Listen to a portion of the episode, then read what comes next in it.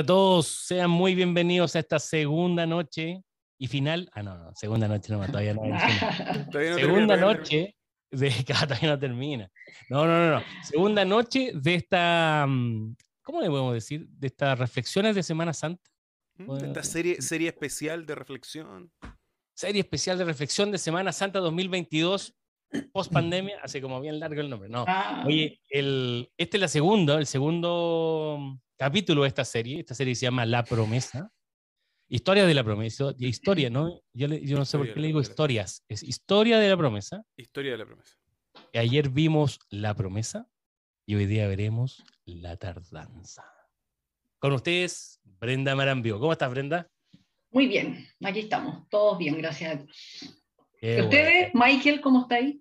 Bien, bien, bien, Tú- bien, bien. Tú Contento siempre preguntáis, pero no- nadie te pregunta cómo estáis. Eso, qué bueno que se acordaron de mí. Estoy bien. La verdad que estoy mal. Estoy mal, no quiero estar acá. Chuta, ya. No, bien, bien, Brenda. Gracias, Brenda, por preguntar. ya, ya. Yamir, ¿cómo estás, Yamir? Bien, bien, buenas noches. Buenas noches, Michael, amigos, Pastor, Brenda. eh, estamos bien para esta noche. Qué bueno, buenísimo. Grande, Yamir. Y don Abraham Cabezas. Bien, Michael, bien. Agradecido de, de esta oportunidad. Y contento, igual contento, porque creo que en estos tiempos tan, no sé, de tanto, de tanta incertidumbre, problemas, situación compleja, siempre es bueno darse un ratito para reflexionar. Y, y agradecer también a los amigos que ya están conectándose y que están viéndonos a través de YouTube.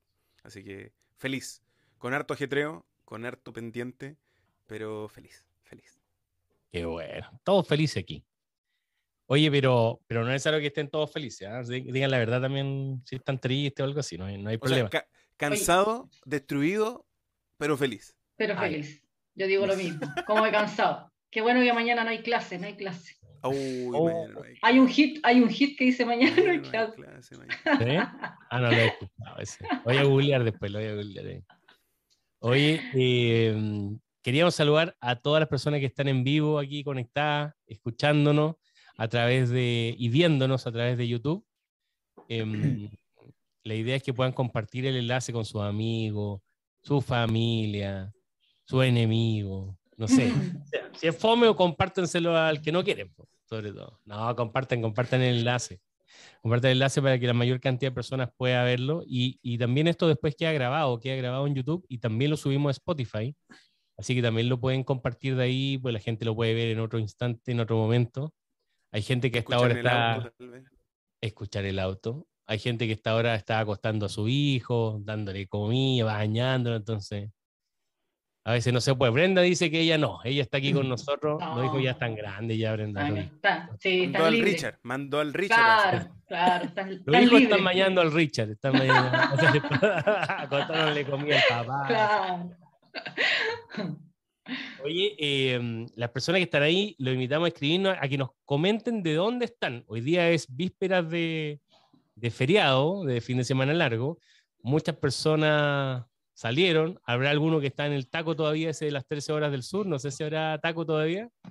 ¿Vieron ese taco, no? Mi- 13 horas. Mi, mi papá iba camino a, a la quinta región, cuatro horas de viaje. Cuatro horas de viaje. Y el otro taco impresionante, 13 horas, decía. Imagínense estar metido en un taco 13 horas. Oye, y así que si alguien está en la playita viéndonos, que nos escriba, si está en el campo, si está fuera de Santiago, o si está en Santiago. Igual Santiago es rico cuando no, Cuando hay cuando no, no hay nadie, ¿eh? Eso es como... Sí, lindo, me gusta a mí, me gusta a mí. Así que escríbanos, pues escríbanos de dónde están conectados, escríbanos cómo están, si están bien, contentos, si tienen alguna necesidad en particular, si alguien necesita eh, una palabra, un consuelo, conversar, si necesita una oración, puede escribirnos, nosotros podemos después contactarnos también por interno y, hablar con ustedes y, y un poquitito pedirle a Abraham ahí que también pueda ayudar y conversar con ellos. Así que, de verdad, si alguien tiene alguna necesidad, escríbalo. Eh, no tienen por qué escribir lo que le está pasando necesariamente, o sea, podrían perfectamente decir, a mí me gustaría que me contacten después, etc. Eh, y también avisarle a las personas, aquí hay una caja, se ve fea, pero esa caja que está ahí, ahí, ahí, ahí la- no, cuesta Ujú. 80, ahí, esa caja que está ahí, tiene Biblias. Así que tiene Biblias que están esperando por si alguno de ustedes no tiene una Biblia de papel para estudiarla, o si tienen algún amigo que a usted le gustaría regalar una Biblia para que esa persona pueda tener un acercamiento al estudio de la Biblia y poder un poquitito conocer acerca de la historia de la promesa. Está lleno, ¿no? Buenísimo. Oye, chicos, no sé, ya hay 21 personas conectadas, estamos muy contentos por eso. Hay harto saludo. Así que sí, ojalá, ojalá que siga sumando. Ahora hay 20. pucha. No el dicho que había 21, así que bajamos. No, pero ayer quedamos, hablamos de la promesa. No sé qué opinan ustedes de la promesa. ¿Quedó claro ayer? ¿Les quedaron alguna duda? Eh, esa promesa, ¿cómo, cómo, ¿cómo quedó? No sé si alguien quiera comentarnos antes de, o saludamos primero a la, a la, a la, a la gente que aquí. Mira. Sí. sube. A ver, a ver, ahí, ya mira, ahí saluda a nuevas personas. Eh, está la hermana Ellen que nos saluda, nos, nos desea buenas noches. Algunos de Pomaire City por ahí dijeron. Nicole Fortunato. Eh, buenas noches, que el- Dios los bendiga. Eh, la hermana Vilma Lugo, la hermana Elia Matus también nos desea bendiciones y saludos. Y dice que eh, llegamos al cruce a las 16, a las 18 horas. Nos demoramos dos horas y media. Yo creo que es mucho más de lo normal, así que. Una hora más fácil, yo creo. Una hora más fácil, sí. No, es que en estas fechas viajar es complicado. Quédese mejor escuchando aquí tranquilamente nuestra, Claro. nuestra programación. Oye, si está en un taco, sálgase de ahí y, y, y sálgase, estaciones en la verma y escuchen. Eso- eso- Que, eh, Elia, Elia tiene una buena compañía, una buena compañía, si es que se demora más el viaje, así que un abracito ahí, Elia, para ti. Exacto. Sí, también está la Natito, está la Lili, Bravo, Ana María Domínguez, le damos la bienvenida a Claudia Ramírez. Así que hay varios que están conectados. Alison Jiménez. Alison. también. Alison. Sí. Saludos, Alison. Ay, Alison. Ay, ¿quién es Alison? Sí, es conocida. Alison es una amiga, amiga. una amiga de nosotros. Sí. una amiga. ah, bien, bien. Bienvenidos. Fuera de la iglesia, está- es Mi- simpatiza- Michael también saluda, Michael. Michael dice, hola, hola. Hola, hola. Hola, hola. No, pues eso lo veía hace rato, cuando no había, había Mira. poquita gente. Mira, Elia, Elia dice, eh, primera vez gracias a Marcelo Osorio y escucho feliz, Elia Matu, así que Mm, hay una, una auditora y una, ¿cómo dijimos el otro día? Se me olvidó el nombre técnico. Auditor era, auditor era, ¿no? No, pues si están viendo, ¿no? Igual. Ah, una. Oh, se nos fue. oh, se nos fue. Al- al- ¿Cómo No, se dice? Si alguien sabe cómo se dice. La no, es, gente no es televidente, pues. Espectadores. Espectadores. Espectador. Espectadores, espectadores. Eso, eso, eso, eso. Ya, Así que compartan, gracias. compartan el link, compartan el link con otros porque ya estamos aquí en, en este segundo capítulo. Compartan. ¿no? Sí. Bueno, para los que no estuvieron ayer, ayer partimos con el primer capítulo y que hablaba de la promesa. Hicimos una introducción un poquitito, fuimos más atrás y, y hablamos de, del gran conflicto que, que es entre Dios y Satanás y cómo ese gran conflicto baja hacia la, la humanidad en la figura de Adán y Eva. Eh, vimos la decisión de Adán y Eva y vimos finalmente la consecuencia que tuvo Adán y Eva, pero en esa consecuencia había una promesa. Y esa promesa, eh, no sé si la podemos leer de nuevo, ¿no? Para, para retomar desde ahí, ¿qué les parece, no? No sé si alguien tiene ahí abierto, eh, eso estaba en Génesis eh, 3.15, si mal no recuerdo, Sí. Matías Morales nos saluda, ¿ah? nos saluda también a los que están ahí en los micrófonos. Oye, no, no solo estamos los cuatro aquí para que sepan, ¿ah? hay personas que no se ven y que están trabajando, están ahí preocupados de la transmisión, de poner los videos, de llamarnos la atención si nos arrancamos con los tarros también y toda la cuestión. Y, y ya mir- nos corrigen en los conceptos. Mire, aquí nos dicen que se llaman youtubidentes. ¿Eh? Uno aprende todos los días algo nuevo, ¿viste? Uno aprende algo nuevo todos los días. El, el No, YouTube yo este me suena medio místico, ¿no? Me suena así como medio místico también, ¿no? Claro. No, ese, ese amigo está equivocado. Lo rechazamos. Rechazamos su, su proposición. youtubidentes. No, no, no. Está bien. Génesis 3.15, Michael. Acá está. Dale, dale, dale. Pondré enemistad entre tú y la mujer, y entre tu simiente y la de ella. Tu, su simiente te aplastará la cabeza, pero tú le morderás el talón. Bueno, esa me gusta esa versión de la Brenda. ¿eh? Esa es la versión Brenda. ¿cuál es? Esa, Eh, mírala. Eh, ahí. De niños, de niños. La NBI. la Nueva NBI. versión internacional para niños. Para niños, sí. Sí. Esa era la promesa, ¿cierto?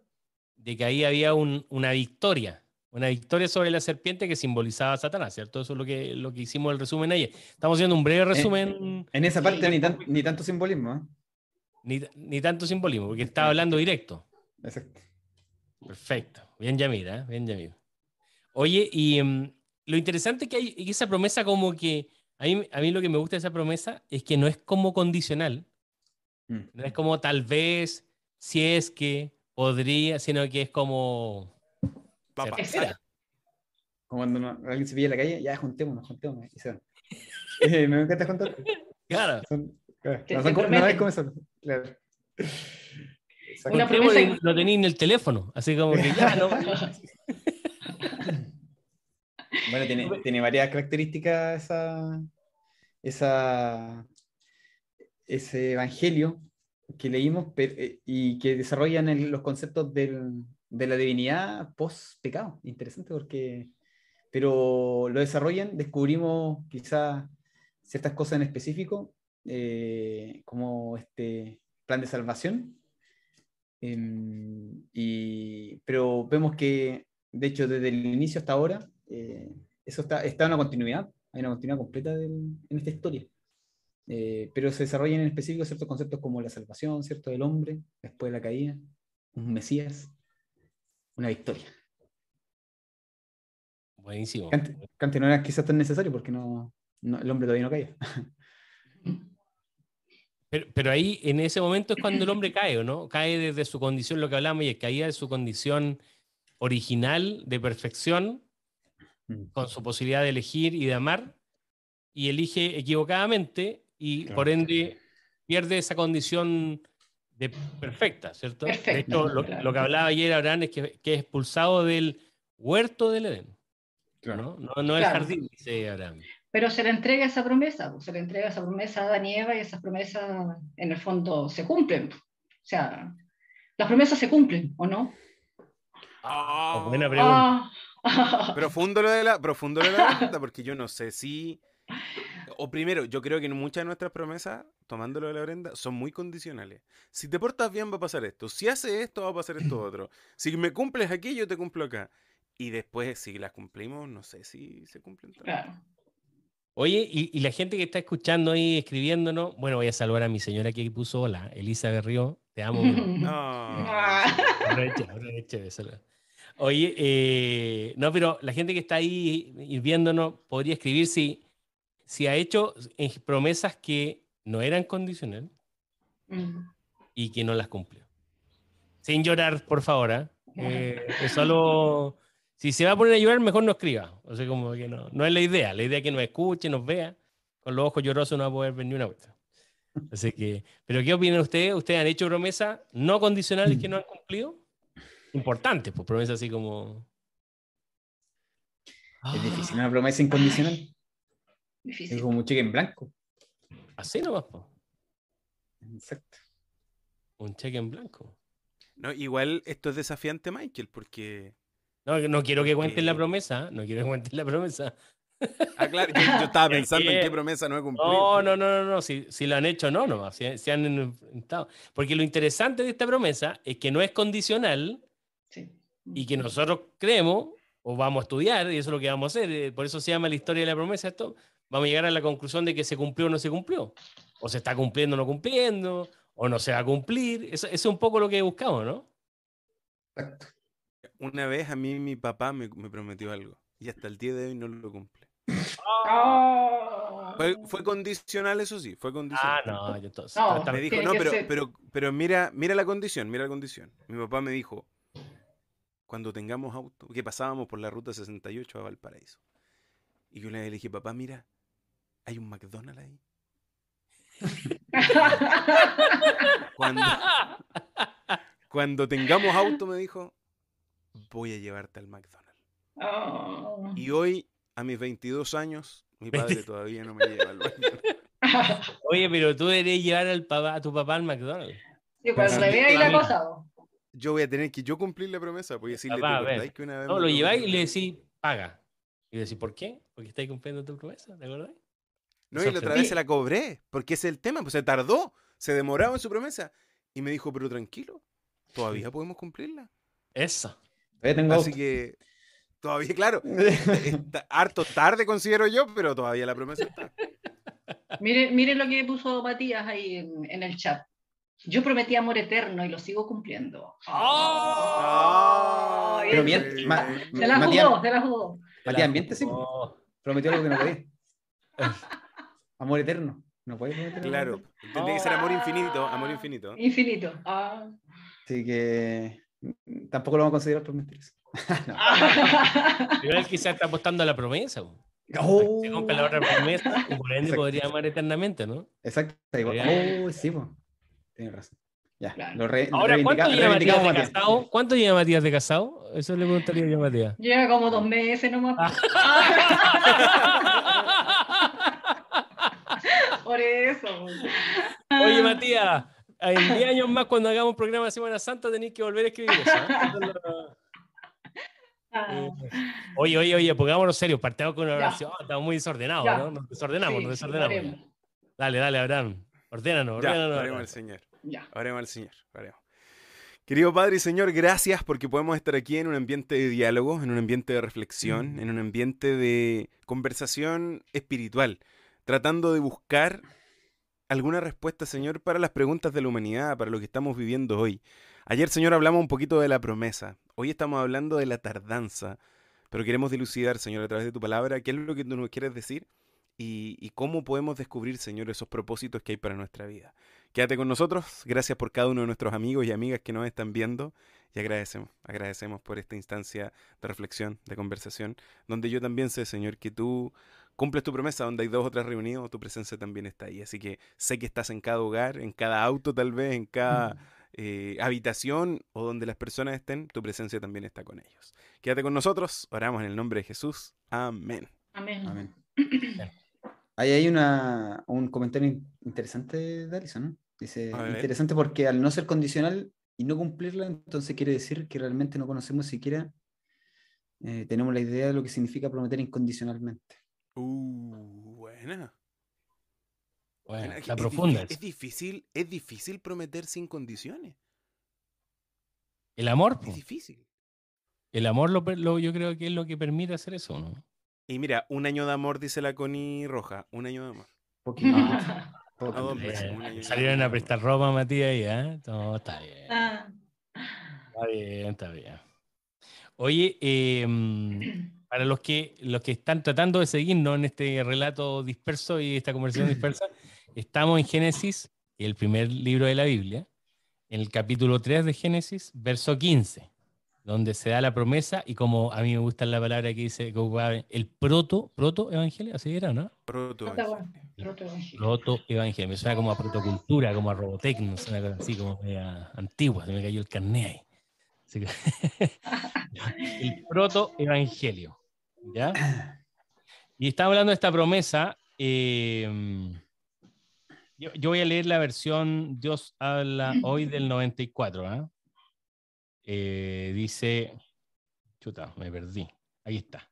Haré que tú y la mujer sean enemigas, lo mismo que tu descendencia y su descendencia. Su descendencia te aplastará la cabeza y tú le morderás el talón. Entonces, ¿qué es lo que esperaba Dan y Eva? Un descendiente. Descendiente, claro, alguien que, viniera la salvación, que viniera la salvación por intermedio de ese descendiente, en realidad la salida, porque ellos estaban, habían pecado ya, pues, entonces ya estaban mal, se habían mandado el condoro. ¿Pero qué significa que, que, la, que la simiente iba a pisar la cabeza y la herida que le iba a hacer la serpiente? ¿A qué se refiere? Bueno, lo explicamos ayer, pero lo podemos volver a explicar. Dale, dale, dale. No lo capté no, no, estaba Yamir ayer en el panel. No, estaba en Ah, en otro lado. No, la, promesa, la promesa básicamente implica que iban a ser un hijo de, la simiente, iba a salir un, un, descendiente, y ese descendiente iba a ser capaz de pelear con la serpiente. Esto es lo que nosotros podemos desprender desde el texto, ¿ya? Y ese, esa serpiente iba a tratar de atacar a este hijo, este hijo iba a recibir un ataque en el talón, pero el hijo iba a destruir la cabeza y como decía ahí, eh, Dios habla hoy, en esa versión Dios habla hoy, iba a machacar, iba a aplastar la cabeza. Entonces, ellos esperaban esto, esperaban que naciera alguien que destruyera al que destruyó el hábitat y el plan original que Dios tenía para la humanidad. ¿Pero la, herida se, se refiere a la caída o a un acto posterior? En la lucha. Iba a haber una lucha posterior. ¿Le haría en el pie? Sí, claro. ¿A ¿Se refiere a un acto en específico? ¿Un momento en específico? ¿En que ese iba a haber, Iba a haber, iba a haber un, una... Eh, o sea, a ver, aquí comienza una lucha constante. ¿eh? Comienza una lucha constante. Algo que la teología le llama el gran conflicto. Un gran conflicto entre el bien y el mal. Entre Satanás y sus huestes, sus ángeles que él convenció. Y también Dios y sus mensajeros, los ángeles fieles. Entonces, aquí va a haber una seguidilla de, batallitas, de guerra, de personajes que van a entrar en este plan. Aquí había, aquí empieza eh, este, este, este conflicto entre ellos, que ya había partido, como habíamos dicho ayer, en esta rebelión en el cielo, pero que ahora ya contaminó la tierra mm. y, afectó a la raza humana. Pero, pero cuando, me gusta la pregunta que hizo Yemir, porque la, la, promesa que aparece ahí no tenía una fecha de cumplimiento en ese momento, ¿cierto? No, no, te dice, oye, va a pasar esto tal fecha, sino que es como media. Es una promesa no incondicional, pero media abierta, ¿no? O sea, como media, no sé, como que. ¿Qué, qué, se le habrá pasado por la mente, yo digo, a ni Eva ahí en ese momento? Estamos salvados, así como, nos salvamos, pero, pero no sé cuándo. Así como, eso es la, la lógica, ¿no? ¿Pensarían ellos que, que la promesa era casi de cumplimiento inmediato? Yo creo que sí, yo creo que sí, pensaba que era inmediato y por eso pasó que tenían la esperanza en sus hijos y en Caín, primeramente, porque era el primero, su primer hijo. Ah, no, avanzamos con el relato. ¿Dónde está eso? ¿A dónde nos fuimos ya? Para, tratar de hacerle seguimiento. Seguimos en Génesis, ¿cierto? Génesis 4. Génesis 4. Ahí sí vamos. Ahí, el 1. El 1. Dice, y no sé si eh, Yamil nos puede ayudar ahí con la lectura. Génesis 4, 1, 2, quizá. 1 y 2 puede ser. Mm, ya. Mm, versión Reina Valera. 4, 1. Conoció a Adán a su mujer, la cual concibió y dio luz a Caín y dijo, por voluntad de Jehová he adquirido varón. Después dio a luz a su hermano Abel. El, eh, Adán y Eva, voy a, ir un poquito más atrás, Abraham, si nos puede ayudar. ¿Qué significa Mesías? Porque de repente nosotros hablamos de, que se esperaba un Mesías. ¿Por qué, ¿Por qué decimos eso? ¿Qué es lo que significa el significado de eso? Sí, que pasa que hay un concepto que se ocupa, que bueno, Mesías viene del latín, ¿ok? Y las religiones abrahámicas, o sea, el Islam, y el judaísmo y también el cristianismo hablan de un Mesías o de un Mesías, que literalmente significa el ungido, el escogido, el salvador, el liberador. Entonces, eh, eh, está en, el ideario de ellos este ser que viene a salvarlo, que de paso, paréntesis, gran parte de las películas tiene un Mesías tiene un salvador, tiene un liberador, tiene un personaje que es el que va a salvar a toda la humanidad desde Marvel. La Guerra de la Galaxia. Claro, la Guerra de la Galaxia. de los todo. Entonces, todas las películas que ustedes ven o que leen libro o que revisan, siempre hay un Mesías, un ungido, un escogido. Entonces, en, en el ideario de ellos, en su cosmovisión de las religiones abrámicas, está la promesa de que va a venir alguien que va a solucionar el gran problema de la humanidad. Oye, saludamos a Ailina, ¿eh? que está con la mamá apoyándola ahí. Ella le dio comida al papá, así que vino. Claro. Oye, em, ya, entonces, y, y Adán y Eva entonces esperaban un Mesías. ¿Era así tan clara? O sea, al, ser un, alguien de la descendencia, ellos esperarían algo así entonces, ¿no? Es que eso dice la promesa. Sí. Mm. La promesa, sí, incluso Arcelia aquí nos pone, nos pone en el chat que ellos pensaban que uno de sus hijos podría ser él. Y, es así, porque la promesa de Dios era esa. Y, fíjense, esta promesa Dios se la da en la maldición a la serpiente. Entonces, de que venía un hijo, venía un hijo. Y de que iba a haber un conflicto, venía un conflicto. Y aquí no estamos especulando nada, el texto mismo lo dice. Entonces ellos esperaban que los que naciesen por delante pudiese entre ellos venir el Mesías, el ungido, el elegido, el libertador, el salvador. Y ahí la historia se echó a perder. Eso, ahí aparece Caincito. Ahí, aparece Caincito. Caincito, el que leímos aquí, Yamil leyó, ¿cierto? Génesis capítulo 4, versículo 1, el primer hijo de Adán y Eva, o sea, el primer ser no creado directamente por la mano de Dios. Sería eso, según el relato bíblico. Correcto. Y a Caín, y yo creo que Adán y Eva han estado súper contentos. Porque además el primer hijo, nunca habían visto eso eh, en, lo, en, lo, humano, y nace el, el, de la promesa, probablemente. Eso es lo que pensó, ¿no? Y lo interesante es que aquí nosotros tampoco tenemos una temporalidad de cuántos hijos nacieron entre medio, y ahí hay otra discusión que, que no es para que la podamos conversar ahora, ni para que Yamin ni Michael digan ni de dónde salieron todos los hijos, porque si no, no vamos a avanzar en el tema. Ya me pongo el parche, me pongo el parche nietos, de artillería. los nietos, ¿para qué vamos a preguntar por los nietos? Claro, claro, claro. Entonces, en este contexto nace, nace Caín, nace Abel, y ambos se dedican a distintas cosas. Abel se dedica a cuidar eh, animales y Caín se dedica a labrar la tierra como, como agricultor. Pero aquí hay un conflicto entre ellos, que dejamos ahí la tarea a nuestro amigo si es que, si es que ellos pueden después leerlo. Si no tienen Biblia, cuenten con nosotros, se las podemos regalar. No, hay no tienen Biblia física en papel, pueden escribirnos.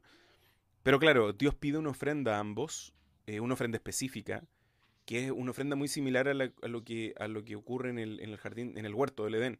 En el huerto del Edén ellos se, vistieron con hojas, pero Dios los viste con telas de animales, con, con piel de animal, literal, piel de animal, no es algo artificial. Entonces ellos tuvieron que experimentar la muerte de un ser para poder vestirse.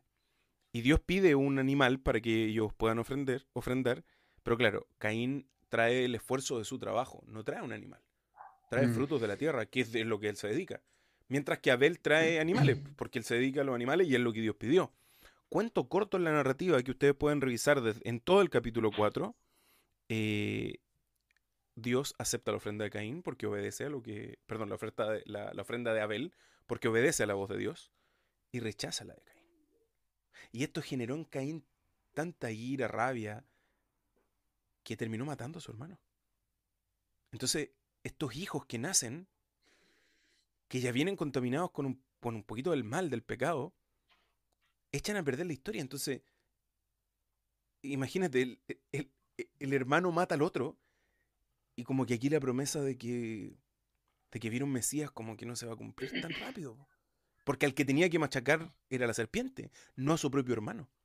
Mm. Y Dios encara a Caín. Dios le dice a Caín, ¿dónde está tu hermano? Y él le dice, ¿quién soy yo? ¿Por qué tengo que yo andar cuidándolo a él? Yo no soy responsable de él. Claro, Caín de aquí en adelante con esta decisión, se genera toda una generación, se produce una generación completa que va a odiar a Dios que va a contar la historia al revés, que va a culpar a Dios. Y su capacidad de amar no va a ser amar a Dios. Y su capacidad de decidir no va a ser decidir por Dios. Y a quien le enseña a Caín, le va a enseñar bajo esta dinámica. Y de aquí la Biblia va a empezar a hacer dos diferencias. Los hijos de Dios, que son los hijos de la descendencia de, Adán y Eva, que después van a tener otro hijo llamado Seth. Y los hijos de, del hombre, los hijos de la humanidad. Y los hijos de la humanidad son los hijos de Caín la descendencia de Caín. Así que en este primer personaje, como que la historia no avanza tanto, como que se echa a perder un poco el, tema.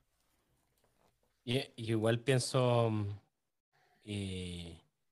Adán y Eva que, tomaron la decisión, lo que conversábamos ayer, pues del yo, de seguir, perseguir lo que ellos querían o que ellos creían que era mejor, versus lo que Dios le había dado. Y ven esto que tú dices, a, ese cordero morir por primera vez. Por culpa de ellos por culpa de ellos, que probablemente ellos lo cuidaban, lo hacían cariño. Nunca habían visto a alguien morir y ahora ven a algo, a algo morir por culpa de ellos.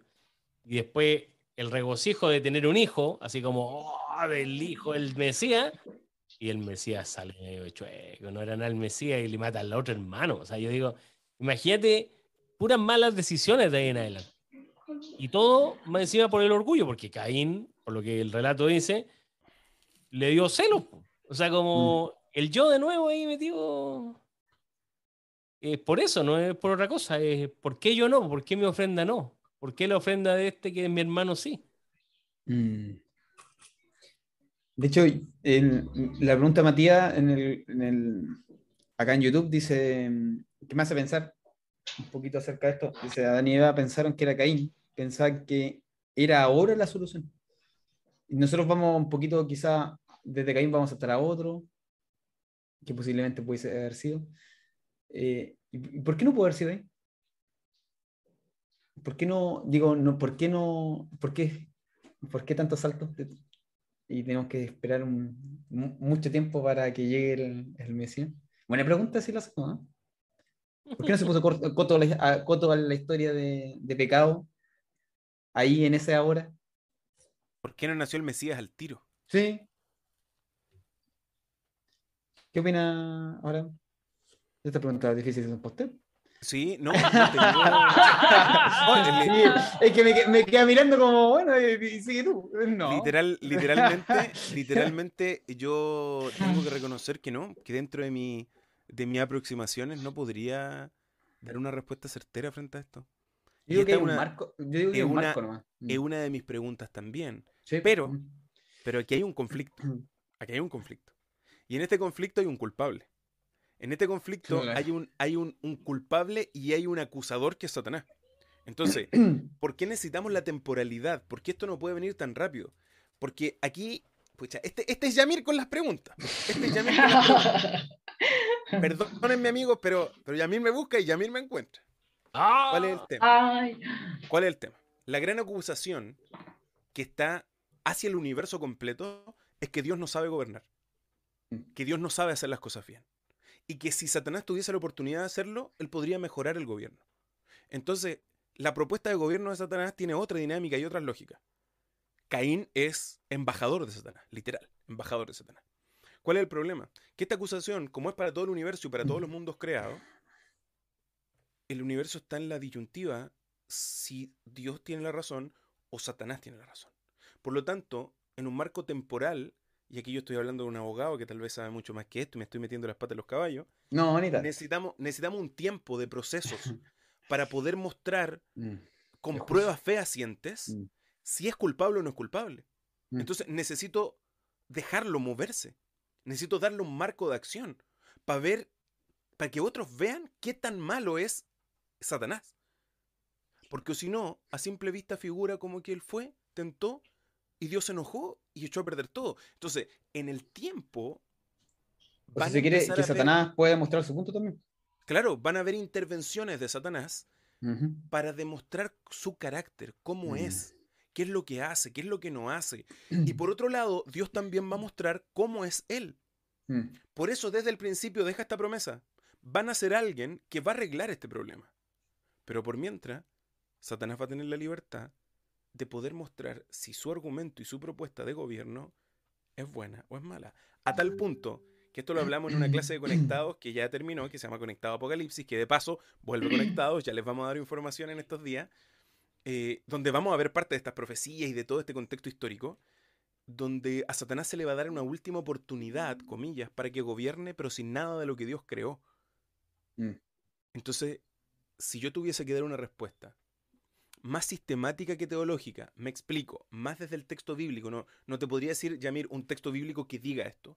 Pero cuando uno ve el marco completo desde la teología, uno mm. podría decir, es necesario tiempo para revelar las verdaderas motivaciones de Satanás. Yo le tomar otra vuelta con un texto bíblico.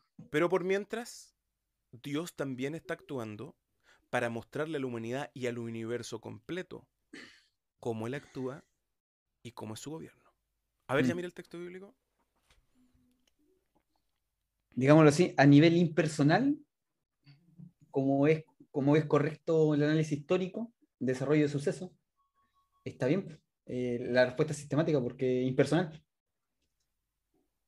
Pero la salvación es ahora. El día de la salvación es hoy. E-, es el texto. ¿En qué sentido? Porque cuando es personal, mm, la, proyección acerca del el proceso eh, digámoslo así, para mí en específico, llega y culminará con, mi muerte. Queda ahí resuelto el juicio respecto de mi aspecto para mí. Si yo acepté y caminé con el Señor o no. Entonces, digo, y quizás eso es como anticipando un poco los problemas que dan a entender un poco en estos personajes que están como entre medio de eh, que el devenir histórico eh, es que el, el, punto de inflexión para nosotros está en esta vida. O sea, el, el ahora, el ahora temporal tuyo es tu tiempo de salvación. es tu tiempo de salvación. Entonces, el Mesías no está tan más lejos que, Exacto. figura como que ha pasado mucho tiempo, que se ha tardado mucho la promesa, mm. pero técnicamente ha pasado solo el tiempo que has podido vivir. Interesante es eso que tú mencionas, Yamil, porque lo vemos en el caso de Abel, por ejemplo. Em, si bien hay, hay un, lo que dice Abraham es que hay un, hay un gran conflicto que no tiene que ver con el uno a uno, con, el, con las personas, ¿cierto? Sino que tiene que ver con algo universal y probablemente el tiempo que, que, pasa o transcurre no sabemos si es mucho o poco, nosotros tenemos una, una, lógica temporal para nosotros como humanos, claro, o sea, 100 eh, años es mucho porque es mm. probablemente más que toda la vida. Como, como el mundo, como sociedad, probablemente, o como un país, por ejemplo, 200 años quizás es súper poco, o 500 años súper poco, cuando lo vemos como país, ¿cierto? Y como, como raza humana, por decirlo así, probablemente hasta mil años es poco, ¿cierto?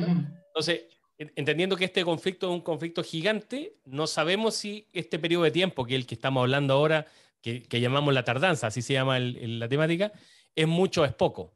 ¿Cierto? Mm. No, no, sabemos porque no tenemos tampoco la temporalidad total del, del, plan, eh, ¿cierto? No, yo, me tomaría, yo me tomaría lo científico. Incluso, Yamir, Yamir perdón, solo interrumpirte, solo interrumpirte, que pasaron aproximadamente 135 años cuando nació el siguiente hijo llamado Seth, el siguiente hijo que iba a mostrar la Biblia. No estoy diciendo que, Que, que, después de Caín Abel nació Set. Estoy diciendo que pasaron 135 años y nació Set, conforme a la imagen y, semejanza. Entonces, eh, y dice la Biblia, y fueron los días de Adán, después que engendró a Set, 800 años y engendró hijos e hijas. Y claro, Adán muere a los 930 años. Por lo tanto, en la flor de su, de su vida, 130 ya estaba teniendo más hijos. Entonces, la temporalidad de nosotros y de ellos es diferente. Y que esto también tiene una razón bíblica. En el tiempo se va, se va degenerando la, humanidad.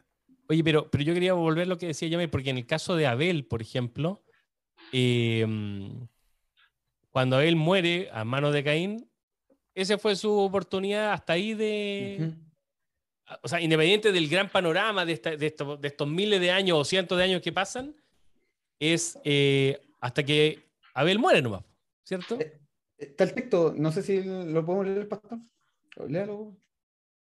¿Me autoriza? No, pero léalo, léalo, léalo. Por, favor. Segunda Corintios 6, 6, 2, pues, pues, él dice, en el tiempo propicio te escuché, en, en, en el día de salvación te socorrí. Aquí, ahora es el tiempo propicio. He aquí, Ahora es el día de salvación. Exacto. Y ahí está, a ver. O sea, interesante entender que hay un gran espacio temporal que tiene que ver con este gran conflicto, pero cuando uno lo lleva a la persona, es hoy día. Es tu día a día. Porque uno no sabe qué va a pasar con uno, esa es la verdad. Abel no sabía que su hermanito lo iba. Incluso en la historia le dice, vamos al campo, le dice, vamos a dar una vuelta al campo. Pucha, Abel le haría terrible contento. Oye, está tan que arde en las redes sociales, está que arde YouTube. A ver, a ver, a ver, ¿qué dice? Eh, eh. Mira, Alison Jiménez dice que tremendo ver que no pasó en una generación para compartir e imitar fácilmente las características del enemigo y no las mm. de aquel al que fuimos creados a su imagen. ¡Qué fuerte! Fuerte, súper fuerte. Oye, lo malo. Pucha, me voy a salir un poco el tema de aquí me van a odiar todo. No, sí, sí ya, ya, no, ya nos dimos cuenta, Michael, ya nos dimos cuenta. Y lo peor que, te, que te alías con Yamir en vez de ir en contra de la tendencia de Yamir, te, te alías Tendencias pecaminosas. Imitas lo malo, Michael Claudio. En, el en el segundo video, oye. Eso. Lo que pasa es que, que, que eh, eh, Abraham, tú mencionaste delante eh, de Satanás, ¿cierto? Que había un culpable que era Satanás. Eh, pero yo tengo una, mm, como una aproximación un poquito distinta a eso, que yo estoy de acuerdo que el culpable es Satanás, el, principal responsable, etc. Pero en el relato bíblico, por ejemplo, no habla de que, y tú dijiste que Caín era el embajador de Satanás de alguna manera. Eh, y, es cierto, porque finalmente toma las malas decisiones, mata a su hermano, etcétera, ¿cierto? No, no, sigue, no era el Mesías que se esperaba, claramente. En eso, bajo esa lógica, sería el embajador de Satanás. Pero en el relato bíblico, para ser sincero, no dice que Satanás vino y le habló a la oreja a Caín y le dijo, mátalo, oye, eh, vente conmigo, ¿no? Con ese Dios, viene ese Dios que no te pescó. No dice eso. Entonces, da la sensación de que a veces nosotros personificamos el mal en Satanás, el enemigo, y nosotros somos tal cual de malos, ¿no? O sea, nos abstraemos. Exactamente, porque, porque finalmente la lucha de Caín tenía que ver con su orgullo y sentir que su... Era un poco el mismo pecado de Satanás, ¿cierto? De, oye, ¿por qué yo no y Abel sí? Y, yo traje lo mejor y, no me pescaste, Dios. Entonces hace que lo mato. En, la práctica no solo se enojó contra Abel, o sea, fueron celos, pero también contra Dios. Entonces, pero la decisión de Caín es de Caín. O sea, de repente yo siento que, le, que, le, apostamos tantas fichas a Satanás, y Satanás sí es malo, poderoso, todo lo que queráis, pero pero las decisiones son de Caín en este caso y las decisiones son mías y las decisiones de otras personas que vamos a ver ahora a continuación son personales muchas veces. Entonces yo creo que de repente eh, cuando es más fácil mirar a Satanás, hablar del enemigo, de que este es culpable, que la serpiente, es un poco lo que hizo Eva. La serpiente que tú creaste fue la que me habló y, nunca asumía su responsabilidad. Eh, eh, Adán le dijo lo mismo, la mujer que tú me diste. O sea, ni un, todos se le dan las manos aquí y al final era Dios el culpable porque la serpiente que Dios había creado. Mm. Yo siento que, a veces uno, al echarle la culpa a Satanás, uno también de alguna manera dice, oye, pero ese, ese ángel que tú creaste, pues, ese, el que metió la cola, no sé si han escuchado realmente, es que metió la cola aquí. Porque uno, uno se enoja con los amigos, aquí Satanás metió la cola, nada, son mis pasiones, mi orgullo, mi enojo, mis trancas. Michael, el que se equivoca, sí, Satanás el culpable, el que creó, el, que dio el pie a que entramos, pero, pero yo siento que de repente como que es la salida fácil esa, ¿no? Darle la culpa a Satanás, ¿no? Y, abstraerse de la responsabilidad a, a lo Adán y Eva. Es que de hecho, de hecho una lectura rápida de la Biblia, que es la que me da cuenta, predomina en, en, lo estudioso, en lo estudioso así, eh, que quieren solamente referenciar la Biblia, eh, dicen de hecho que ese, esa, ese elemento de la relación con Satanás entonces nos liberaría, nos eximiría de toda responsabilidad. Eh, entonces el hombre estaría libre de responsabilidades. Y intentan después cómo teorizar en función, eh, incluso en el extremo de la existencia de Dios, si es que podemos ser o no responsables. Y por el contrario, el juicio, de hecho, es individual participamos individualmente de, en, nuestra, en nuestras acciones, como dice Michael. Entonces, tenemos responsabilidad, por mucho que la inducción del pecado eh, hubiese sido mediante la tentación, la tentación eh, que promueve el diablo. La, el hecho es personal de quien toma la decisión. Así que no hay relevamiento de la responsabilidad. ¿Qué, qué opinas tú, Brenda, de esto? Sí, o sea, lo que dice Yamir igual es, importante porque dice que Satanás promueve, promueve a la acción. Sí, a veces nosotros tomamos nuestras decisiones, pero detrás también está, está el enemigo, pues estamos en un, mm. en, un conflicto entre el bien y el mal siempre. Entonces eso existe y nosotros no tenemos que, en mi opinión, no tenemos que, estar ajeno a que eh, eh, pueda pasar que Satanás sí se intervenga y promueva ciertas, ciertas cosas para que nosotros caigamos. Es el punto. Es interesante lo que dice Brenda y Yamil, porque en la práctica cuando, cuando veíamos el relato de, de, la creación de la serpiente, ¿cierto? Que lo vimos ayer, eh, efectivamente Satanás, esa, el árbol siempre estuvo ahí, el hombre tenía la oportunidad de elegir, pero Satanás como que tienta a la mujer, ¿cierto? Le dice, oye, mira, mira, mira vaya a ser como Dios, ¿cierto? Lo que dijimos ayer. Pero es interesante porque después cuando Adán toma la decisión, ahí ya no estaba la serpiente. No estaba la mm. serpiente tentando era, era Evita nomás, ¿cierto? Evita y su marido, y ahí la serpiente estaba por otro lado, entonces ahí ya quizás sí, originalmente Satanás, pero después ya no está Satanás midiendo la cola. Mm. ¿O no? ¿Qué opinan? Oye, aquí, aquí, aquí, la gente dice, son las decisiones propias del ser humano, Arceli Urdaneta. María Sandoval, Dios nos dio libre albedrío y nosotros somos responsables de nuestras decisiones. La cita, la cita se lanzó con la conclusión final de la serie. ¿eh? Mira, no hizo el spoiler al tiro. vamos a leer porque ¿para qué vamos a hacer un spoiler? Cita, no te voy a leer ese comentario, Cita. Fernanda Liste, nuevamente Lego se hace presente. Sí. Mm. Oye, ya, pero, pero avancemos. ¿Les parece? Caín no era el Mesías. De hecho, de hecho Yamir, Yamir tiró un spoiler también ahí, dijo, eh, el juicio, el juicio personal. ¿Qué juicio? No hemos hablado ni un juicio y, Yamir saca debajo de la manga el, juicio aquí. Después vamos a hablar del juicio, ¿no? Es como abogado, Es que se le sale el corazón, pues se le sale el corazón. No te adelanté, no, pues, Yamir, no te adelanté, no te adelanté. O cerré muy día, ya cerré muy pues día. Términos, términos generales, como algo, algo culminante, ¿no? Cerramos hoy día, hacemos de dos, de dos días nomás la cosa. ¿Qué dice la gente? Cerramos hoy día. Oye, oye Michael, mira, aquí eh, Allison dice: debió ser duro vivir tantos años esperando para Dan y Eva. Incluso la muerte pudo ser misericordiosa para ellos.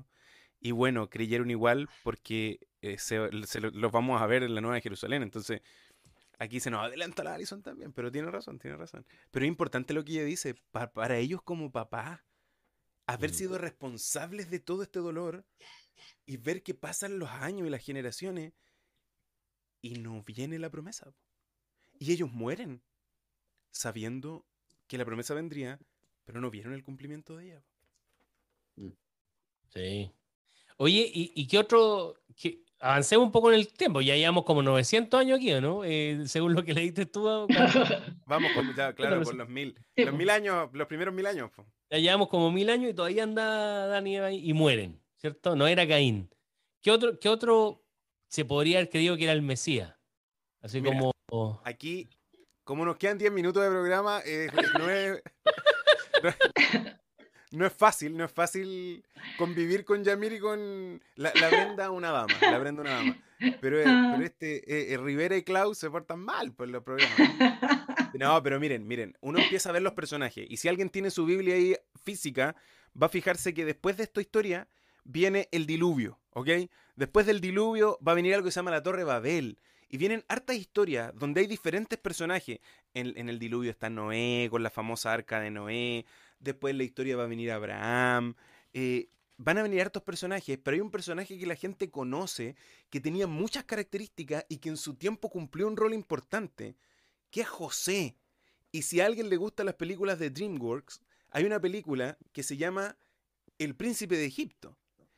Príncipe del rap, pensé que es. No, pero el príncipe. Ah, no, se llama. Ese es otro. Ese no, no, el príncipe. El sueño, ¿no? No, no, no, ese otro. Príncipe de Egipto es de Moisés. Sí, no, no. se llama la de José? Algo, algo de los sueños. La vamos a googlear. Sí, sigamos. Googleela, googleela, googleela. Entonces, DreamWorks lanza dos películas interesantes. Una es de Moisés, que Moisés es uno de los personajes. Y el otro es José. Entonces, en la línea de tiempo, en la línea de tiempo, Abraham, que de aquí van a nacer estas religiones que yo decía, la religión abrámica, el cristianismo, el judaísmo y el islam, el islam también cree en Abraham, Abraham va a tener a Isaac, su hijo, uno de sus hijos, Isaac va a tener a Jacob, y Jacob va a tener 12 hijos, y entre ellos está José. José. el rey de los sueños en la película, ¿eh? de DreamWorks. Mm.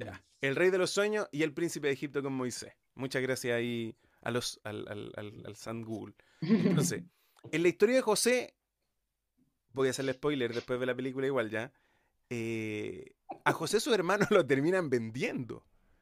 Entonces imagínate, no vamos a contar las historias para atrás que también no están tan buenas. El diluvio es porque la humanidad está más o menos, la torre Babel también la construyen porque la humanidad no confiaba en nadie. Y ahora tus propios hermanos te venden. Pero claro. Recordemos que José era bien pesadito también. Sí, eso iba a decir yo. Tiene una característica oh. el, chiquillo que, pucha, que igual como hermano, yo tengo dos hijos y son los dos muy distintos uno de otro. Pero igual, pues si, tú como, como, hermano te ponías en la parada de José y a decir, mira, no, yo eh, soñé con esto y ustedes se van a inclinar ante mí. Mm, ¡Oh! El cabro pesado. Así le dirían, claro. Y lo otro, que aquí hay, hay cierta. Eh, no nos vamos a meter en esta farándula por honor al tiempo, pero.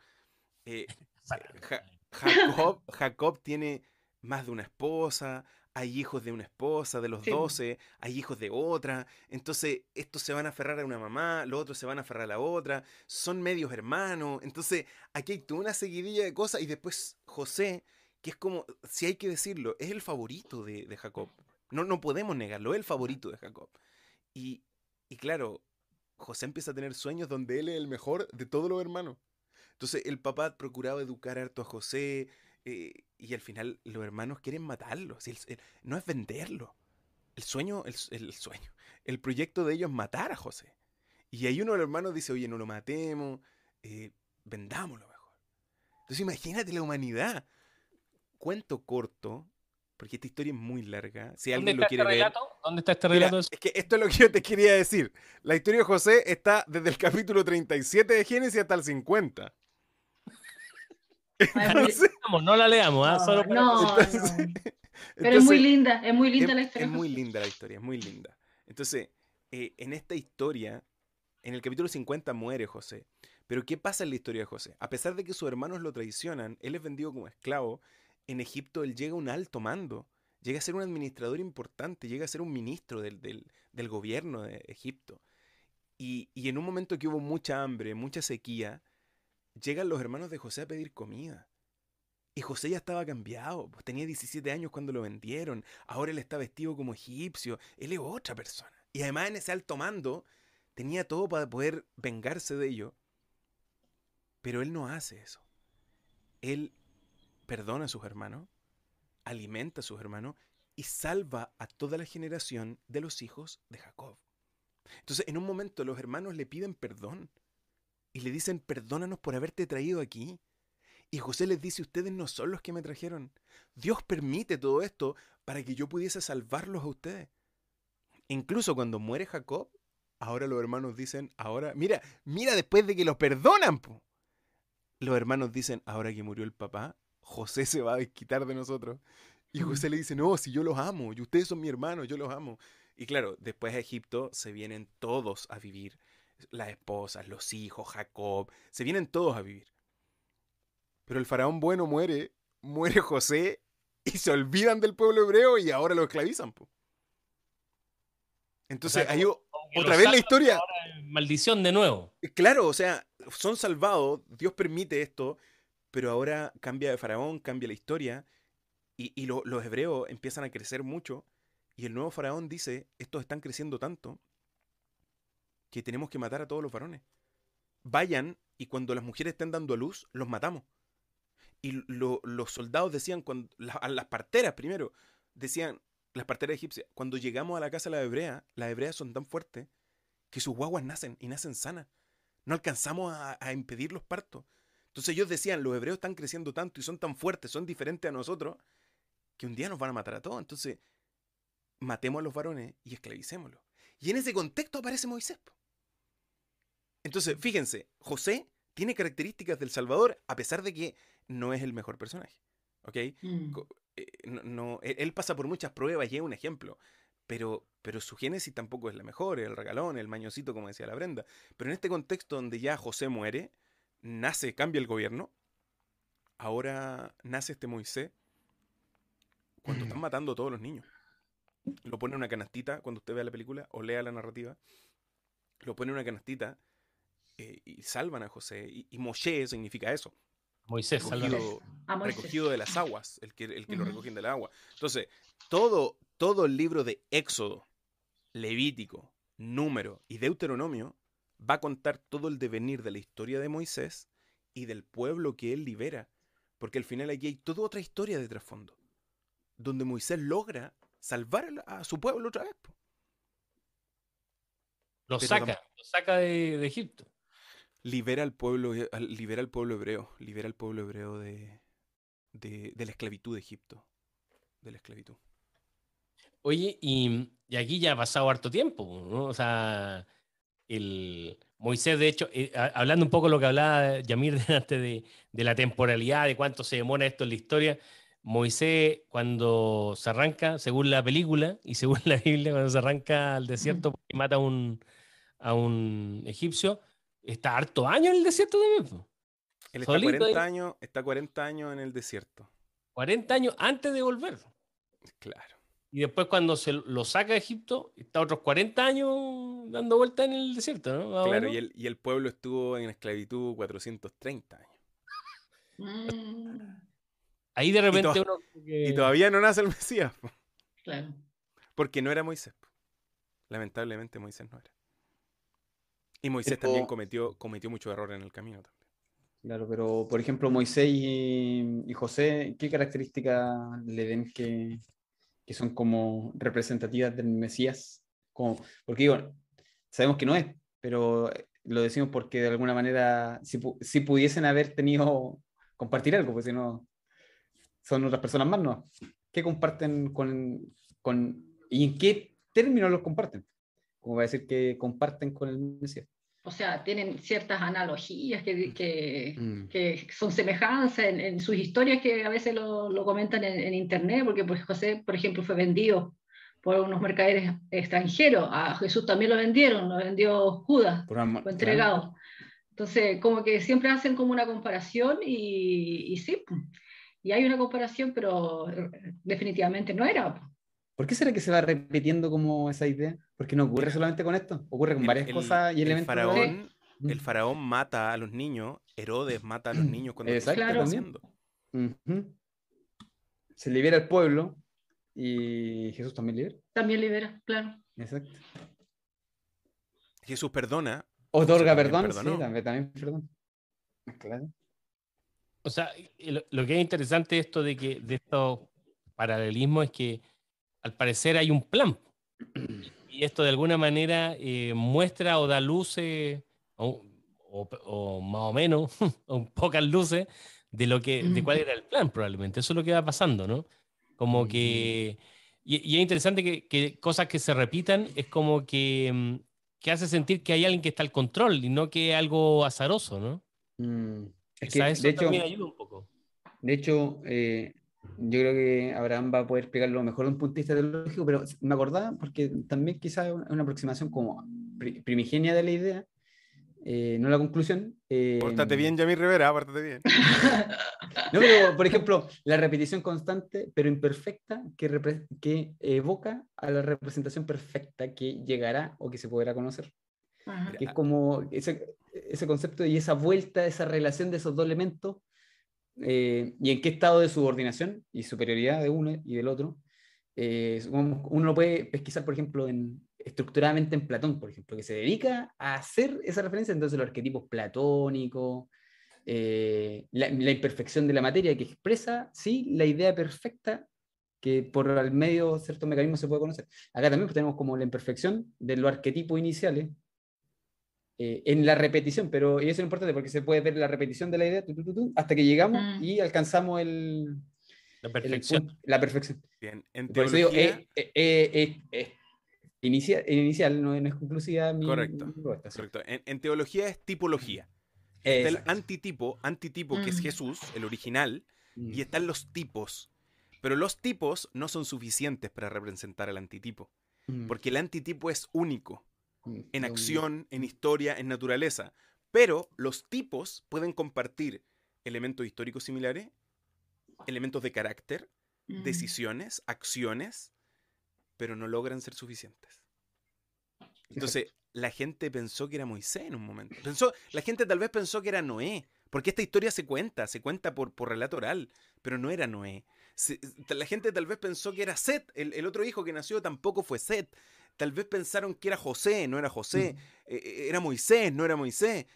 Y, después pasó el tiempo y nació Josué, que, es, discípulo de Moisés. Josué logra que lleguen a la tierra prometida que un día Dios le había prometido al pueblo, pero tampoco era Josué. Y después pasó un tiempo que hubieron 400 años sin profeta y llegamos a la historia y al tiempo de Jesús. Y, y todavía no nace, o sea, la tardanza aquí de la promesa es terrible. en este momento que llega Jesús, más o menos, ¿ah? ¿Sí? para tener un, orden de magnitud, llevamos como 4.000 años, ¿no? Más o menos. Llevamos como 4.000 años. 4.000 añitos. Como 4.000 años, sí. Y no hay promesa cumplida todavía. Y encima hay confusión. De, de, hecho, en este momento hay como que aparece Juan el Bautista, ¿no? Que también se creía, algunos creían que era el Mesías, ¿no? en la época de Jesús. Correcto. Eh, y, aquí hay toda una, historia muy interesante entre ambos, porque son medio familiares. Juan el Bautista. Medio primo, ¿no? Como medio primo. Son parientes, son parientes. Entonces, mientras. Primo hermano. Eh, Nunca entendí esa eh, Primo hermano, primo político. Entonces, hay, hay una, un, lazo familiar de parentesco. Entonces, mientras María está embarazada, Elizabeth, la mamá de Juan el Bautista, también está embarazada. Entonces, mm. ellos se llevan como por seis meses más o menos. Es mayor, es mayor Juan por seis meses. Eh, pero ellos no se conocen, ellos no se crían juntos, porque Juan el Bautista es hijo de un sacerdote llamado Zacarías. Es del el clero judío, es parte de la vida sacerdotal. Y está destinado a nacer bajo esa cuna y ser sacerdote toda la vida, e, en esa casta. Mm. Pero Jesús es hijo de un carpintero, eh, eh, comillas de un carpintero. ¿Qué comillas? Porque no es hijo, porque no es hijo de José. Ah, yo pensé por los carpinteros. No, no, no es hijo de José. no hijo de José, entonces es solo, es solo hijo de María. entonces, y, son pobres en una comunidad de Nazaret donde es marginal, mientras los otros viven en Jerusalén, que es la capital. Entonces ellos no se conocen. Pero de Juan el Bautista, la Biblia, y eso ustedes lo van a encontrar, no sé, en, los primeros capítulos de Lucas, eh, y también en, en, Juan, Mateo también va a hablar un poquito, porque Jesús mismo dice que no hay mayor profeta ni profeta más grande que Juan el Bautista. Y Juan el mm. Bautista no hizo milagros, Juan el Bautista no hizo grandes cosas, pero Jesús dice que no hay profeta más grande que Juan el Bautista. Y Juan el Bautista se levanta después de 400 años de silencio donde no habían profetas. El pueblo mm. estaba acostumbrado a los profetas, pero aquí no había profeta. Y nace Juan el Bautista, seis meses más que Jesús de, edad, y Juan el Bautista empieza a predicar algo totalmente distinto. Renuncia a la vida sacerdotal, renuncia al prestigio, al lujo, al dinero, se va lejos y se pone a predicar eh, de que venía un Salvador. A mí que venía me, el Mesías. Me llama la atención en este quizá arquetipo una cuestión bien interesante porque que se repite mucho con, con quien sí lo es. Digo, incluso él duda de que Jesús sea a quien le está llenando el camino. Manda, manda a, su, a sus discípulos, digamos así, a preguntarle si es que él era el Mesías. Eh, es, que es, por lo que dice Allison. Mira, lee, lee ya mira el comentario de Allison. Es que hay, sí, porque yo lo leí y no lo, no quise leer antes de hacer la pregunta porque va para ese lado. Porque qué interesante que el pueblo pone su esperanza en un libertador poderoso, invencible, de características clasistas, quizá, y todo eso rompe con Cristo. Entonces, eh, ¿por, qué se produce como la confusión constante cuando se manifiesta la perfección en los ojos de nosotros que ¿qué, pasa que no logramos como esa comprensión definitiva del asunto? Porque, de hecho, digo, Jesús tuvo que convencer a estos sus mismos discípulos, ¿cierto? De su, de su, de su reino. Y darle con que, ¿cómo nos vamos a repartir el reino? Estando en la cena. Entonces, digo que esa ese convencimiento no, no fue simple. Eh, y de hecho, de que nos pueda seguir libertando ahora y que pueda cumplir su promesa que hizo al inicio, en nuestra vida, el día de hoy, incluso ahora es puesto en duda. Entonces, ¿qué, qué pasa en el mundo, pastor? ¿Qué, pasa? Esa es la gran, ¿Qué, ¿Qué, nos pasa? ¿Qué nos pasa que no podemos ver esa, al, al, Mesías? ¿Qué, qué, qué, qué, pasó ahí? ¿Qué pasó en ese momento? ¿Qué pasa ahora? Quizá el de ahora está más alejado, pero ¿qué pasó ahí? En, más, cercano, digo. Pero ahí con, con, con Juan, con, con la gente, con sus discípulos. ¿Qué opinan? No sé. Yo creo que, que, el, que el, problema que, que pasa siempre mm. tiene que ver con lo que uno espera y no con lo que realmente es. Entonces, y lo que uno espera tiene que ver con anhelos personales, con historias de vida, con necesidades físicas, materiales. Mm. Eh, y finalmente tiene que ver, voy a ser repetitivo, pero tiene que ver con, con cómo yo eh, me aproximo a lo que, a, mi idea de perfección. Y no como es realmente la idea de perfección de Dios. Entonces yo creo que, que, de hecho, cuando uno mira a estos personajes que hemos mencionado, ellos tenían una misión, Dios le hablaba de alguna manera directo a la mayoría, de hecho, eh, Caín, a Caín le habló, le hablaba, o sea, está ahí Eh, a, José también pues, se le manifestaban los sueños. Em, a, a, Moisés se le aparecía. En la película dice que ahí está en el. Y la isla dice que está ahí en el, en el cerro conversando con él, por cierto, enlazarse y toda la cuestión. Entonces, de alguna manera Dios hablaba con ellos, pero a pesar de eso, ellos eh, también fracasaban en sus decisiones. Mm. Pues, uno dice, oye, eh, imagínate a Dan y Eva con relacionarse con Dios de forma directa, igual tomaron una decisión. Mm. Entonces yo creo que, que, el prisma con que uno ve las cosas... Con grande nuestra imperfección. Mm. Entonces, por ende, cuesta yo creo cuando te enfrentas a la perfección no, no solamente reconocible tan fácil. De hecho, Fernando Aliste dice que sí lo... Claro, de hecho, Juan sí reconoce a Jesús en, cuando lo bautiza. Eh, manda a sus discípulos. Eh, pero lo manda Juan para consultar, él consultando, ¿cierto? Así entiendo que ocurrió, si mal no, me falla la memoria, que Juan consulta si es que, eh, que, le confirme que es el Mesías, al que todos esperan, ¿cierto? Mm. Es que están los mm. discípulos de Juan, mm. sobre todo Juan, Juan Apóstol y Andrés, son discípulos de Juan el Bautista antes de Jesús. Entonces, la pregunta es, en el diálogo, Juan, ¿tú eres el Elías? Porque dicen que después del Elías viene el Mesías. O sea, si las profecías dicen que viene Elías, Jesús es el Mesías. Entonces, Juan responde que no. Perdón, sí, Juan el Bautista responde que no. Que él no era Elías. por qué decían que lo que era Elías? ¿Por qué le decían primero, antes de. En, corto. Solo para, que estén Malaquías, en el capítulo. Bajo la aquí como. Malaquías, en el capítulo 4, versos 5 y 6, hablaba de que en el tiempo iba a venir el profeta Elías, que iba a ablandar los corazones y que él iba a permitir como el camino para, la, para el, el Mesías, como para la salvación. Entonces, estaba el primer Elías, que era un Elías literal, que es el que nació y el que fue profeta. Estaba el segundo Elías, que era el Elías del tiempo de Jesús. Y después la profecía hablaba de un tercer Elías, que eso tiene que ver con la clase de conectados que vamos a lanzar prontamente. Ah, pero comercial. Comercial, comercial. Entonces, eh, aquí e, esta profecía hablaba de esto. Entonces la gente decía, ¿eres tú Juan el Elías o es Jesús el Elías?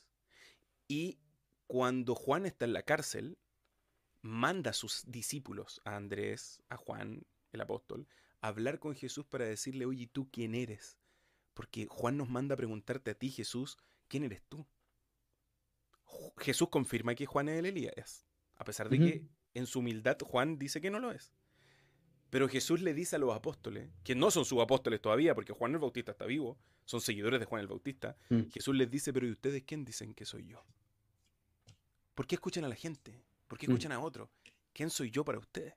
Entonces, aquí hay todo un dime y direte de que ya viene la salvación. Pero como decía la Allison y otros comentaban, esperaban al Mesías que iba a matar a la serpiente porque iba a destruir el mal. Y en ese tiempo la personificación del mal es Roma. Mm. Mm. Entonces nace Jesús, que no tiene ejército, que no tiene alcurnia, que no tiene sangre azul. ¿Cómo va a matar a Roma este? Mm. Oye, Brenda, ahí hay unos comentarios, no sé si nos puede eh, a ver, Fernando Aliste dice, Juan, logra entender que si que si ahora había, si ahora había llegado, es preciso que mengue, expresa, lo reconoció el día del bautismo del Señor. Ahí fue cuando reconoció que era eh, Mesías. Y Alison dice, el pecado como logra dañar nuestra naturaleza espiritual y por defecto toda la percepción de la realidad y la verdad. Totalmente. El pecado eh, siempre. de hecho, ¿cuál es el versículo que señala que entre sombras vemos? Más, vale pájaro en mano que 100 volando. Así que... Ese no es un versículo. La, la ¿Qué está leyendo? ¿Qué libro está leyendo? No, o sea, entre, entre sombras aproximamos, nos aproximamos la verdad, pues, así es. Ya, ya, que se, ya que se ríen, lo voy a buscar yo. El pastor no veo ni, ni, un dedo. No, pero quizá alguien lo sabe y lo puede escribir en el grupo. Oye, eh, ha pasado eh, casi cuatro mil años y estamos aquí y aparece Jesús. ¿Cierto? Aparece, Jesús. aparece Jesús. ¿Cómo se sentirían usted, Brenda? ¿Tú cómo te sentirías? Bueno, si pudiera haber vivido 4.000 años y como, como que apareció, tiré la promesa y, y a 4.000 años no aparece. Imagínate, tanto tiempo esperando, tanto que tarda, tantos que pasaron y de repente ya, llegó. ¿Y ahora qué pasa? ahora está... Dale, dale. Dime. No, pero... Pues, eh... Colosenses. Encontró ahí el versículo. Ah, ya, está, está, está. pero leamos, leamos el versículo, perdón. Colosenses, ahí lo puso el pastor. Ah, lo había puesto. ¿Y qué, qué dice Colosenses 2.17? O sea que solo son sombra de lo que ha de venir. Entonces estamos en ese estado. Lo que decía hacer, Alison. Pero el cuerpo pertenece a Cristo. De todas maneras, el Señor pone, siempre le pone solución a todo. Es que ese es el punto, o sea, el mm. Señor siempre va a poner solución a todo.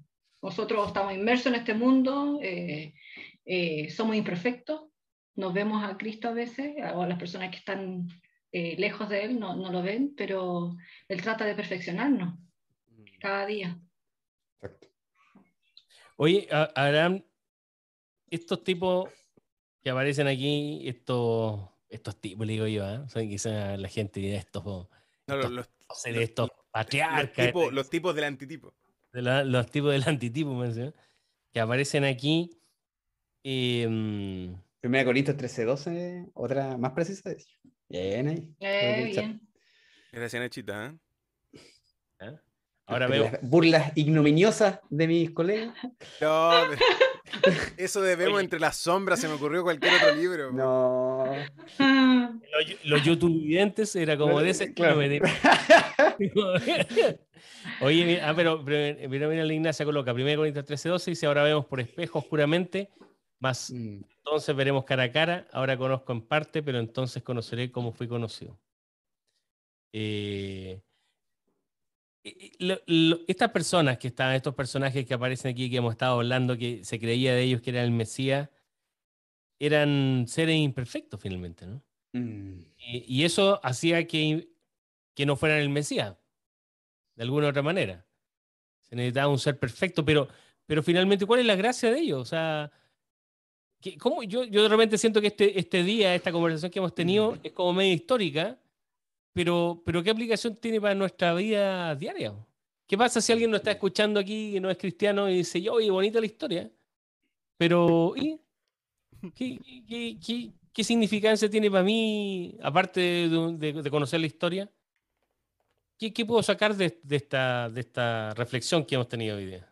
Mira, primero yo creo que hay que reconocer que lo triste es que en la historia, en la narrativa de los personajes, la gente veía en ellos características y creían que eran el, libertador, el salvador. Pero cuando vino el salvador de verdad no lo reconocieron. Mm. Que el que tenía que venir y que era real no lo conocieron. Entre sombras. Entre sombras. en, oscuridad, en oscuridad más que entre sombras. En oscuridad. Claro. Pero cuando uno empieza a mirar qué sentido tiene todos estos personajes, esto se conecta mucho con lo que Yamir decía. ¿Qué, qué necesidad hay de que pase tanto tiempo? Pero ahora, ¿cómo llevamos esto a nuestra realidad? Si ustedes analizan la vida de todos estos personajes, todos estos personajes tomaron decisiones. Todos estos personajes fueron imperfectos. Todos estos personajes cometieron errores. Fallaron como tú y yo fallamos. Todos estos personajes en algún momento tuvieron que decidir de qué lado estar. Caín también tuvo que decidir de qué lado estar. Y Caín decidió estar desde el lado incorrecto. Pero la acción de Caín trasciende a tal punto que se hizo una generación completa que se fue en contra de Dios. Pero paralelamente, las decisiones de personajes de la Biblia que decidieron negarse al yo, que decidieron ponerse en las manos de Dios, que decidieron ser parte de este plan, generaron acciones que impactaron en la historia de la humanidad a tal punto que ellos tal vez ni siquiera fueron conscientes de la decisión que tomaron y del impacto que tuvo en la historia. ¿Esto qué nos enseña a nosotros? Que tú y yo también somos parte de este plan. Que tú y yo, a pesar de nuestros errores, a pesar de nuestras caídas, a pesar de nuestras malas decisiones, si somos capaces de negarnos al yo, de ponernos en las manos de Dios y dejar que Dios nos use, lo que nosotros hagamos puede impactar tanto que la vida de muchas personas puede transformarse. E incluso, si no hacemos lo que sabemos que debemos hacer, puede que impactemos de manera negativa. Pero estos personajes nos enseñan que a pesar de que no tenían todas las características perfectas del Mesías, fueron utilizados para mostrar que el Mesías ya venía. Mm. Ahora, el tema del siguiente. Si tú y yo estamos dispuestos a reflejar al Mesías, a tomar las características que Él tiene, a tomar parte de su carácter y en nuestra imperfección, impactar en nuestra esfera, impactar en nuestra realidad, para poder ser relevante para otros. Pero hay una decisión que tomar.